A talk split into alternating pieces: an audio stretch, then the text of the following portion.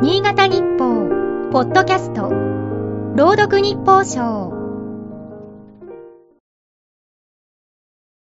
7月30日。5月に広島市で開かれた G7 サミットでは、各国首脳が揃って原爆資料館を訪れたことが話題になった。悲劇の現場を訪れ、負の歴史を受け継ごうとするダークツーリズムの一例と言えるだろう。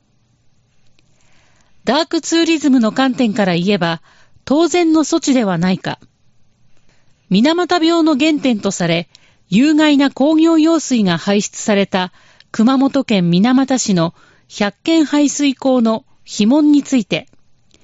県と市は老朽化を理由にした撤去方針を転換し、一部を複製して現地保存する構想を明らかにした。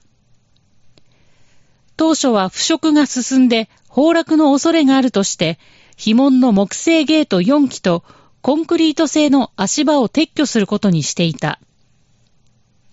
これに対し、被害の実相を伝える重要な意向だとして、複数の水俣病患者団体やノンフィクション作家の柳田邦夫さんら指揮者から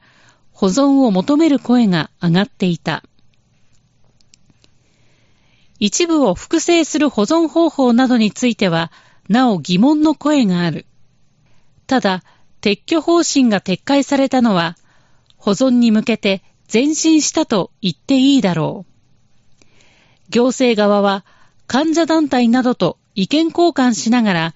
具体的な保存方法を決めるという。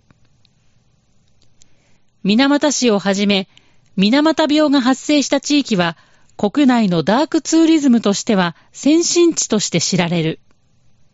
この言葉が世に知られる以前から多くの人が訪れ、公害問題について学んできた。新潟県でも、新潟水俣病や各種の自然災害、佐渡の鉱山で働いた労働者の歴史など、題材になるものは多い。